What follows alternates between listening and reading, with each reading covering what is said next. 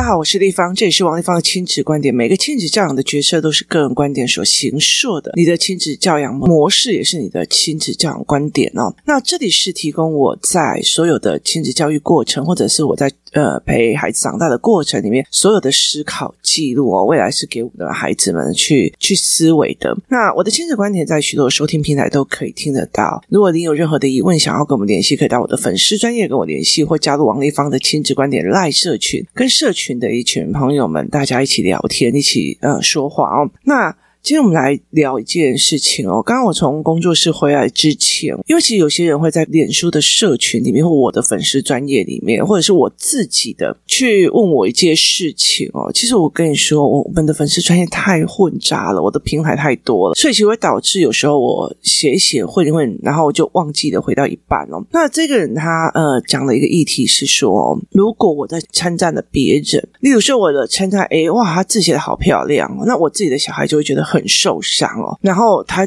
问我说该怎么去处理这一块，让他不受伤？那我觉得在处理很多事情的时候，你不应该去讲为什么要让他不受伤，或是让他怎么样哦。很大的一个原因是因为他是哪一个盲点弄错。如果我们还是站在于让他不受伤、让他不难过、让他不怎么样的角度来讲，他就会觉得全世界的人都不应该让我受伤、难过、委屈痛。那这个对他们来讲，并不是一个长久的一个好。的思维，为什么会这样讲呢？因为就是在你长得越来越大的时候，当你越来越大的时候，当孩子越来越大的时候，他觉得，那你怎么可以让我受伤呢？你怎么可以拒绝我呢？你怎么可以怎么样呢？所以，其实这件事情，轻则就是，其实对孩子来讲，他是抱着这种理念一直在长大的，他抱过这些事情在长大的。那对他来讲，他就其实就会变成是说，要么他就是很忧郁，那大家怎么都不理我，大家怎么都不会同理我，大家怎么都不会怎么样。那再来的一种就是呃往外扩的，你怎么可以不同理我？你怎么可以拒绝我？你怎么可以怎么样？所以你怎么可以称赞他？你怎么可以怎样哦？所以其实，在很多的一个概念里面，例如说，嗯，其实有很多东西是排他性的。例如说，你的男人可不可以去称赞别人的老婆？这件事情叫做呃 common sense，就是其实，在男人跟女人的情况里面，我们还是会有这样的状况啊。意思就是在于是说，今天你如果你在你的老公面前去称赞另外一个男人雄伟，然后那个呃，就是体格很好又很帅，然后嗯，那这个时候你应该会怎么想哦？就是在这个理论里面，你会去怎么想、怎么思维？那你会不会不爽？你会不会？你怎么可以称赞别人？你怎么可以怎样哦？所以，其实在这整个过程里面，有一个非常非常大的一个论点是：我们在看别人或称。赞别人的时候，是一种呃那种欣赏哦，其实是呃是感觉是喜欢或不喜欢的，可是没有一种所谓的条件跟要件说，所以这对小孩来讲，它是一种莫名其妙我就爱上你，莫名其妙我就喜欢你哦。其实，在台湾，我觉得在所谓的呃情感教育里面，也有缺失的这一块，你。对爱情的认知是什么？那你对爱情的想象是什么？如果我对爱情的想象是一个浪漫的相遇而已，我就会到处去出国，然后就跟人家有个偶遇相遇。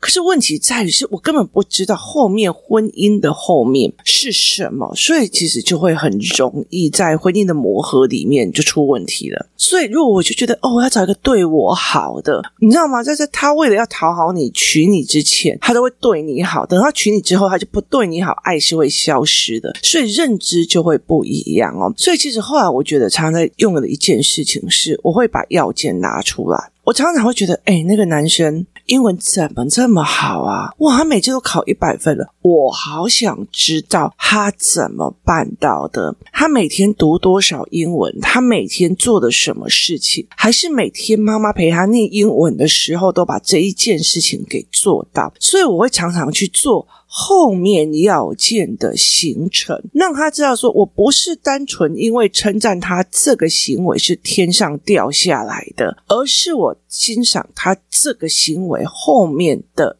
努力跟后面的付出，所以他会慢慢的在讲，哦，原来还是怎样，就是把它成为一个我也可以达到的议题，就是我也有办法去达到这件事情。如果我做了这些要件的话，那。这样子的状况其实是都可以去做出来的。所以我记得很早以前，我的女儿她看到一个朋友，她一直很炫耀她哥哥，我哥哥好棒哦，我哥哥英文也很强，日文也很强，然后他现在又在学德文，我女儿就会冲过去跟他讲说：“哎，那你哥哥怎么学的？你可以告诉我他的方法吗？”那这个孩子就会马上冲回去他的家里，把他哥哥用的呃所有的软体啊，那些有的没有，全部都拿来给我们看哦。所以对我们来讲是一件非常非常有趣的一件事情。其实，在那个当下，我也呃让孩子们，就是让这个很崇拜哥哥的孩子去理解一件事情：你哥哥并不是莫名其妙厉害的，他也曾经找对了一个他要的软体，他要的一个呃线上课程，或他要的东西，而变得那么的厉害的，而不是天生的哦。所以，其实后来在这整个过程里面，我其实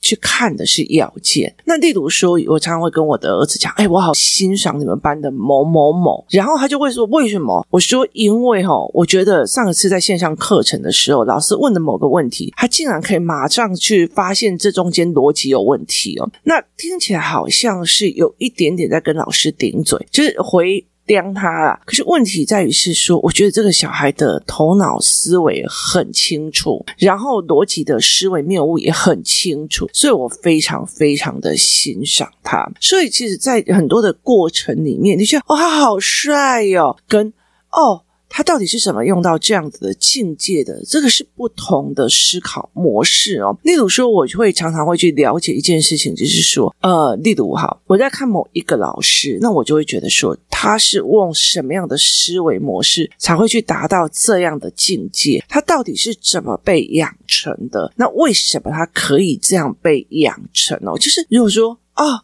我好羡慕地方哦，他。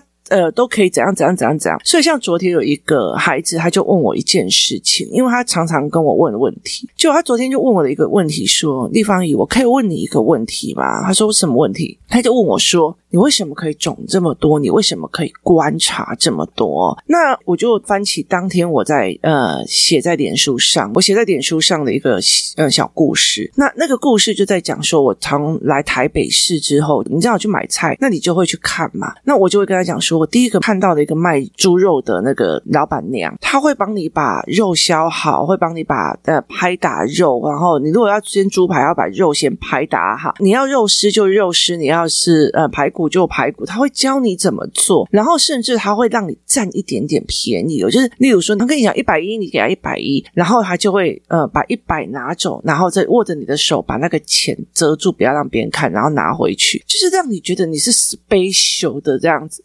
那他提供的服务很多。那后来，呃，这个这个这个阿姨回去带孙了，然后我就去对面，对面就是就慢慢看他用切的。那我就问他说：“你为什么不买机器？”他就跟我讲说：“哎，被机器买些爱急呢。”好，可是他其实都一直在瞪着对方的生意很好。所以在这整个过程里面，我们在看很多的思维模式的时候，我就跟他讲说：同样去看很多的猪肉摊，其实很重要一件事情，你的观察力在哪里？就是。你有没有去观察？你有没有去思维哦？像昨天，呃，我就带着我的孩子们一起出来，那他们就都会在观察说，哦。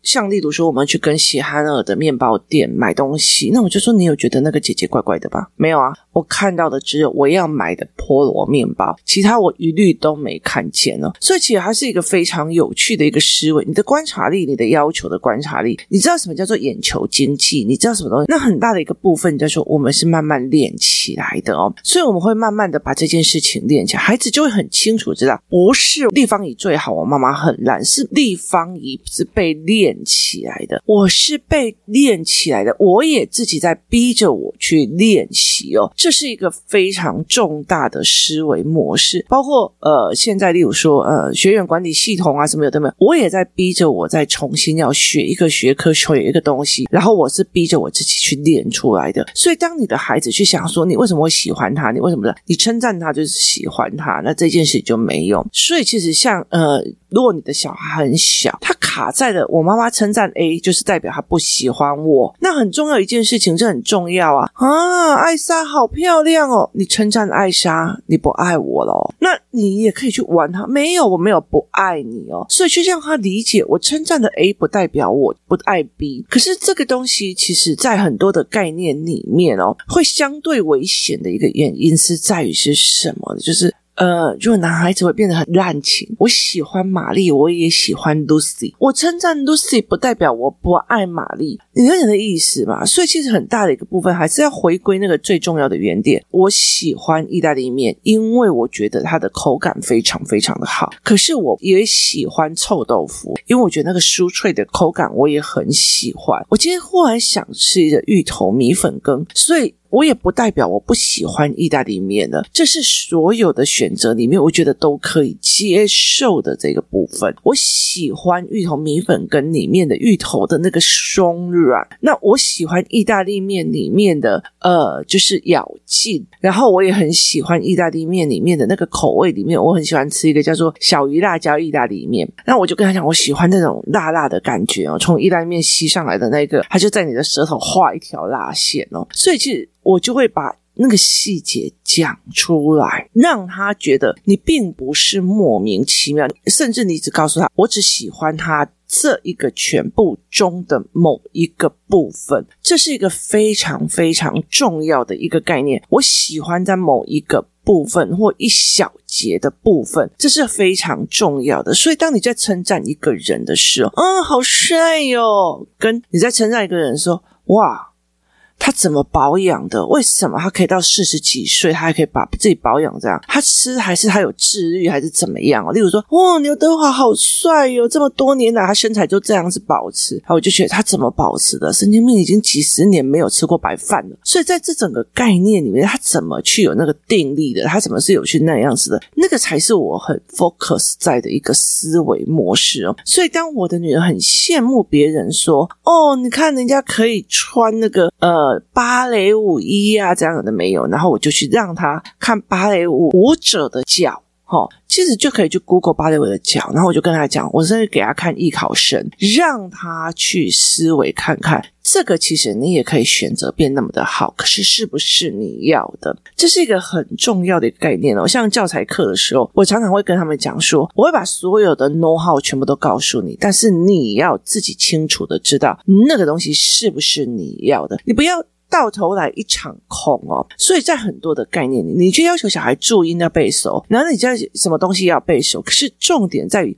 后面的后果是不是你要的？这是一个非常重要的一个点哦。其实我觉得实体课有实体课的好处，它就是在讲盘面，而且还讲 podcast 不能公开讲的任何一件事。好。所以，其实，在很多的概念里面，它是这样子的思维，这样子的模式哦。所以，当你欣赏一个人的时候，你去怎么称赞他的这件事情是非常非常重要的。我觉得，呃，例如说，我曾经在讲一个人，然后我就说，我觉得这个人并不是很专注，就是老天爷给他这么好的一个能力跟本事，可是他其实他根本就不想要拿来帮人，他也不想要精进他的所求，所以他其实他对待，他就是想要到处去玩这样子。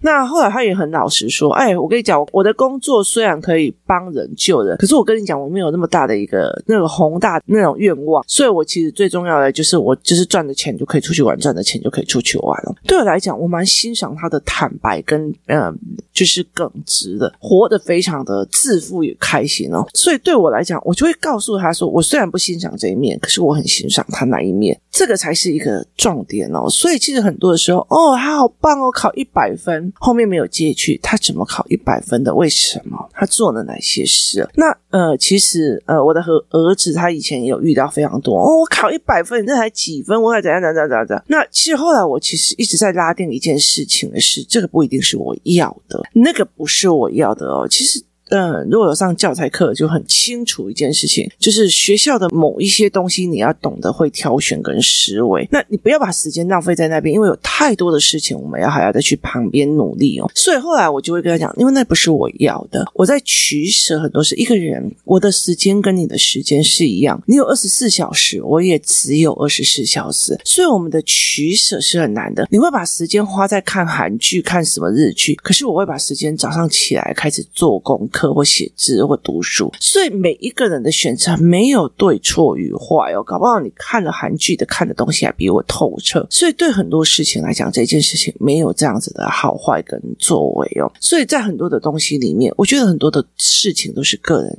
观点来做。所以当你有没有去欣赏别人的时候，去讲这件事情，它是非常重要。例如说呢，我常常会跟人讲说，哦，那那个小孩蛮厉害的，他呃每次都可以考班排第一名，校排第五名，可以告诉我他是怎么用的。然后等到我女儿去问完，说，哎妈，我告诉你哦，他是怎么样准备，他是怎样用用用，他弄完以后，包括你在 YouTube 里面，你会用哦，公立高中考上北一女，哪个边疆高中考上北一女，什么什么考上北一女？好，我们会去看他 know how，为什么他可以考上北一女，然后才开始一个个，这个我不要，那个我不要，那个我不要，那个我不要，算了，你就不是北一女，你知道你意思吗？为什么会挑出我不要？因为我觉得有些东西，你短期训练的时候是好的，你可以拿到短期利益跟奖赏，可是问题在长期来讲是不好的，所以在这整个概念里面的思维模式，我就不愿意去做。所以那个就是教材里面的 know how，就是你看得懂游戏规则跟看不懂游戏规则。是不一样的，所以我就会跟他来聊这一块哦。当很多事情的时候，你如果是表面的称赞跟深层的称赞，你如果称赞说：“哦，这个小孩好乖哦，回家就自己赶快写作业跟干嘛有的没有的”，那你。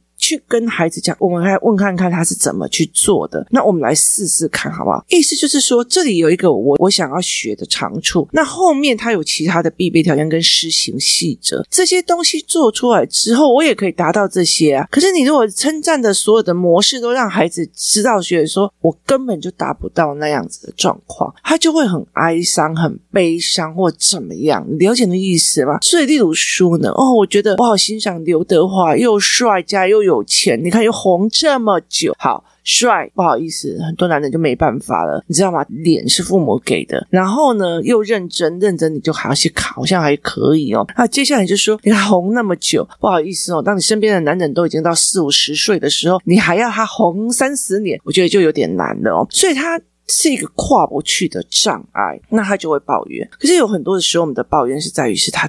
可以做到，他不愿意做到，还是没有能力做到。所以，怎么去称赞别人，或怎么去欣赏别人，是一个很重要的一个道理。所以，当我在欣赏别人，例如说，我常常会跟我女儿讲：“哎，我欣赏你们班上的某某某。”这样，她就问我为什么，我就说：“今天不管多少人跟她讲说，某某，你不要靠近我，讨厌你啊！啊，没关系啦，今天讨厌，搞不好明天就喜欢。而、啊、你告诉我，你讨厌我哪里，我改呀，就是。”他的逻辑跟理论，他非常非常的乐观，而且他告诉你，你告诉我我哪里让你不舒服，我改。然后隔天他就来，哎，某某某，我来了，他还是一样很乐观、很开朗这样子哦。所以在工作室里面，我常常会跟某些人讲说，我很欣赏 A，他想事情想的非常非常的多，就忧郁了一点，你知道吗？哦，那我很欣赏 B。好，他讲话很直的，难听人怎样怎样怎样怎样哦。可是有时候他是真的是有时候受不了，自以为是。可是有个好处就是，今天做的明天就忘记了。不要说今天做，明天就忘。我前五分钟还在念他骂他，他还在瞪我，你知道吗？然后等到我下一个地好，那我们今天来看一下这个。然后他马上就走过来，立方体看什么？就是他的忘忘记前面的那个美送那种速度是秒变免的。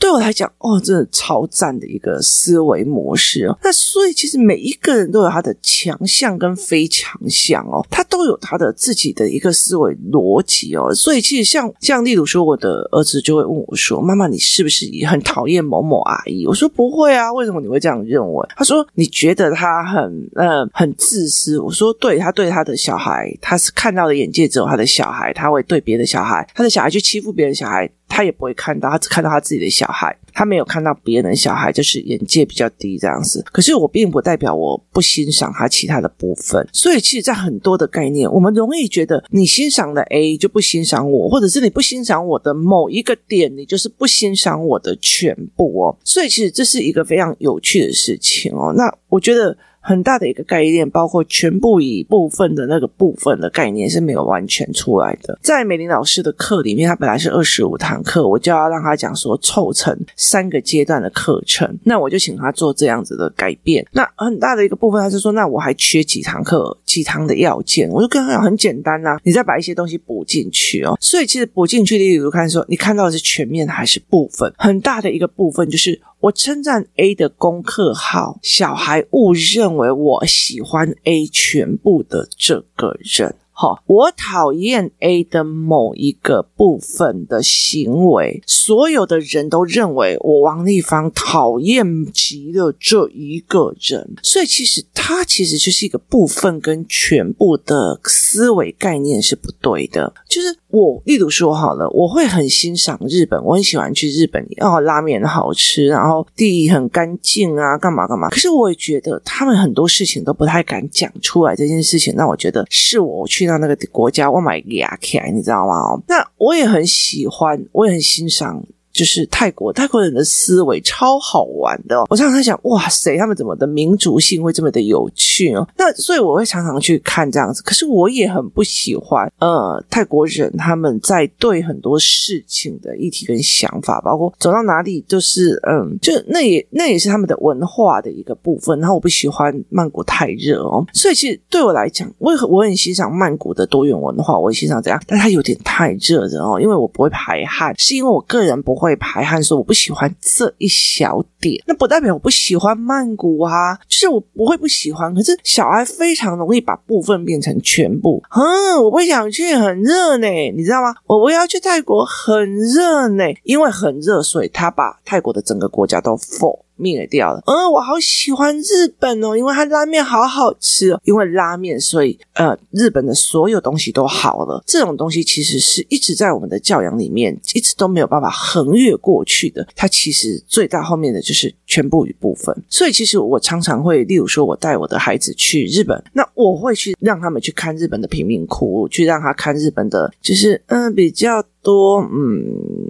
黑道的那个治安比较不好的地方，那让他们知道说，哦，日本治安很好，没有，它也有治安不好的地方，它也有平民的一个部分。那我也会让他在菲律宾的时候进去贫民窟，进去垃圾山，然后再进去富人区哦。例如说，他们韩国人、日本人在那边自成一区的富人区哦。所以，其实我会带他们去看各个层面。你或许不喜欢啊，素物的 A。但是你会喜欢书的 B，在这整个概念里面，它其实是一直在往前跑的哦。所以在这很多的概念里面，像像我最近就一直在检讨我自己，就是我的儿子跟女儿，大部分因为我们都是联航机票加上便宜的住宿，所以其实很大的一个部分，我们几乎都是去东北亚跟东南亚。那其实我们一直很很少跨越亚洲哦。那所以后来我们就在讲说，哎，我可能要带他们去像欧洲，就是为什么为什么要去跨越去到欧洲的一个很大原因，是因为我女儿就觉得说，她不是去世界上读书就差不多这个样子哦，就是其实她的文化的落差没有非常非常大。所以在很多的概念里面的原因，是因为就是在台湾有些人就是崇美就会非常崇美，可是美国也有它的毒品、枪支，然后还有暴力的问题，欧洲也有它是相对问题。所以其实我常常会在跟很多的呃父母在。了解，就是你们太容易把一个人的点放大哦。其实，在工作室，我常常会遇到这样子，有很多人就是哦，丽芳在说他的那个某个点的坏话的，所以丽芳开始在讨厌他了，然后大家不要跟他讲话。那我后来就觉得说我很冤呐、你听我意思吗？因为对我来讲，局部的跟全部的是不会混在一起的。但是我不喜欢这一个人的某个局部，例如说自私，例如说他其实在虐待小孩。那对我来讲，这个东西我就不能接受这个行为在工作室。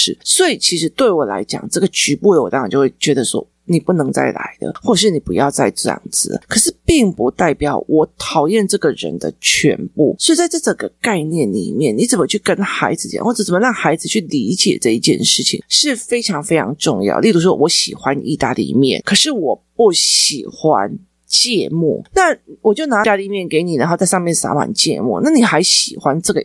芥末意大利面吗，你没有嘛？所以其实，在很多的概念里面，第一件事情在于是我欣赏 A 是欣赏他的某一个行为，还是全部？那如果我欣赏 A，就不能欣赏 B 了嘛？我喜欢的意大利面就不能喜欢 O 啊 Z 吗？没有这一回事哦。可是其实很多人就一路以为是这个样子哦。那说穿了，如果我觉得我的小孩我在称赞 A，然后我的小孩认为我就是爱 A 不爱他了，那就代表是。缺席性，他觉得他的妈妈的爱是有缺席的哦。其实我在工作室里面有一个人曾经问过我一件事情哦，他说我为什么会选择帮 A 不帮 B，帮 B 不帮 C，或者是怎样？我想跟他讲说，其实很重要的一件事情是在于是说，这个妈妈会不会帮别人的孩子，就是会不会心疼别人的孩子，或者是帮别人孩子，他只帮他自己的孩子，他不会帮别人的孩子，就甚至会。让自己的孩子踩别人孩子的头上来，这就是我最没有办法接受的。甚至他的小孩做错了、弄错事，还觉得怪别人不够体谅他儿子，这个东西对我来讲是一个非常非常大的忌讳。为什么？因为你站边了，就是你不是就事论事站边，你不帮别人的孩子，先不是要你的呃道德多么的大哦，或者是干嘛？你要了解一件事情，我妈妈的爱太多了，多到可以照顾所有的小孩，多到可以把他的东西都弄出去。其实我不会有。缺席性，了解那意思吗？我不会觉得我妈妈就那一点点小爱，我妈就那一点。今天如果我妈妈站在我这里不爱他们的，所以她站在我这里。可是那你如果两个小孩、三个小孩，或者是她在称赞别人的时候，她的缺席性就很大了。所以其实对我来讲，没有啊，我很多啊，我分给别人吃啊，那些小孩常常也分给你吃啊，这样你了解的意思吗？就是你的爱其实是可以很多的，包括我可以爱我的学生，我可以爱我的其他工作室的孩子，我甚至可以爱你们的孩子，因为我喜欢。想要让很多的父母不要那么的痛苦，我我会希望这这些小孩可以在对的对待上面长大，所以我才会每天这么辛苦的去录，然后去付钱请人修，然后写文章或者是去做教案。它很大的一个部分是在于是我有，所以我分给你们，让你们和孩子们更好。所以那个缺席性是一件非常重要。如果你就是小鼻子小爱，然后要跟人 gay 搞，那那个缺席性就会让你的孩子觉得我妈妈就只有那么一点爱，她不爱我就是爱别人了。她把爱都给别人，就没有给给我。好，那叫缺席性。所以对我的儿子来讲，我儿子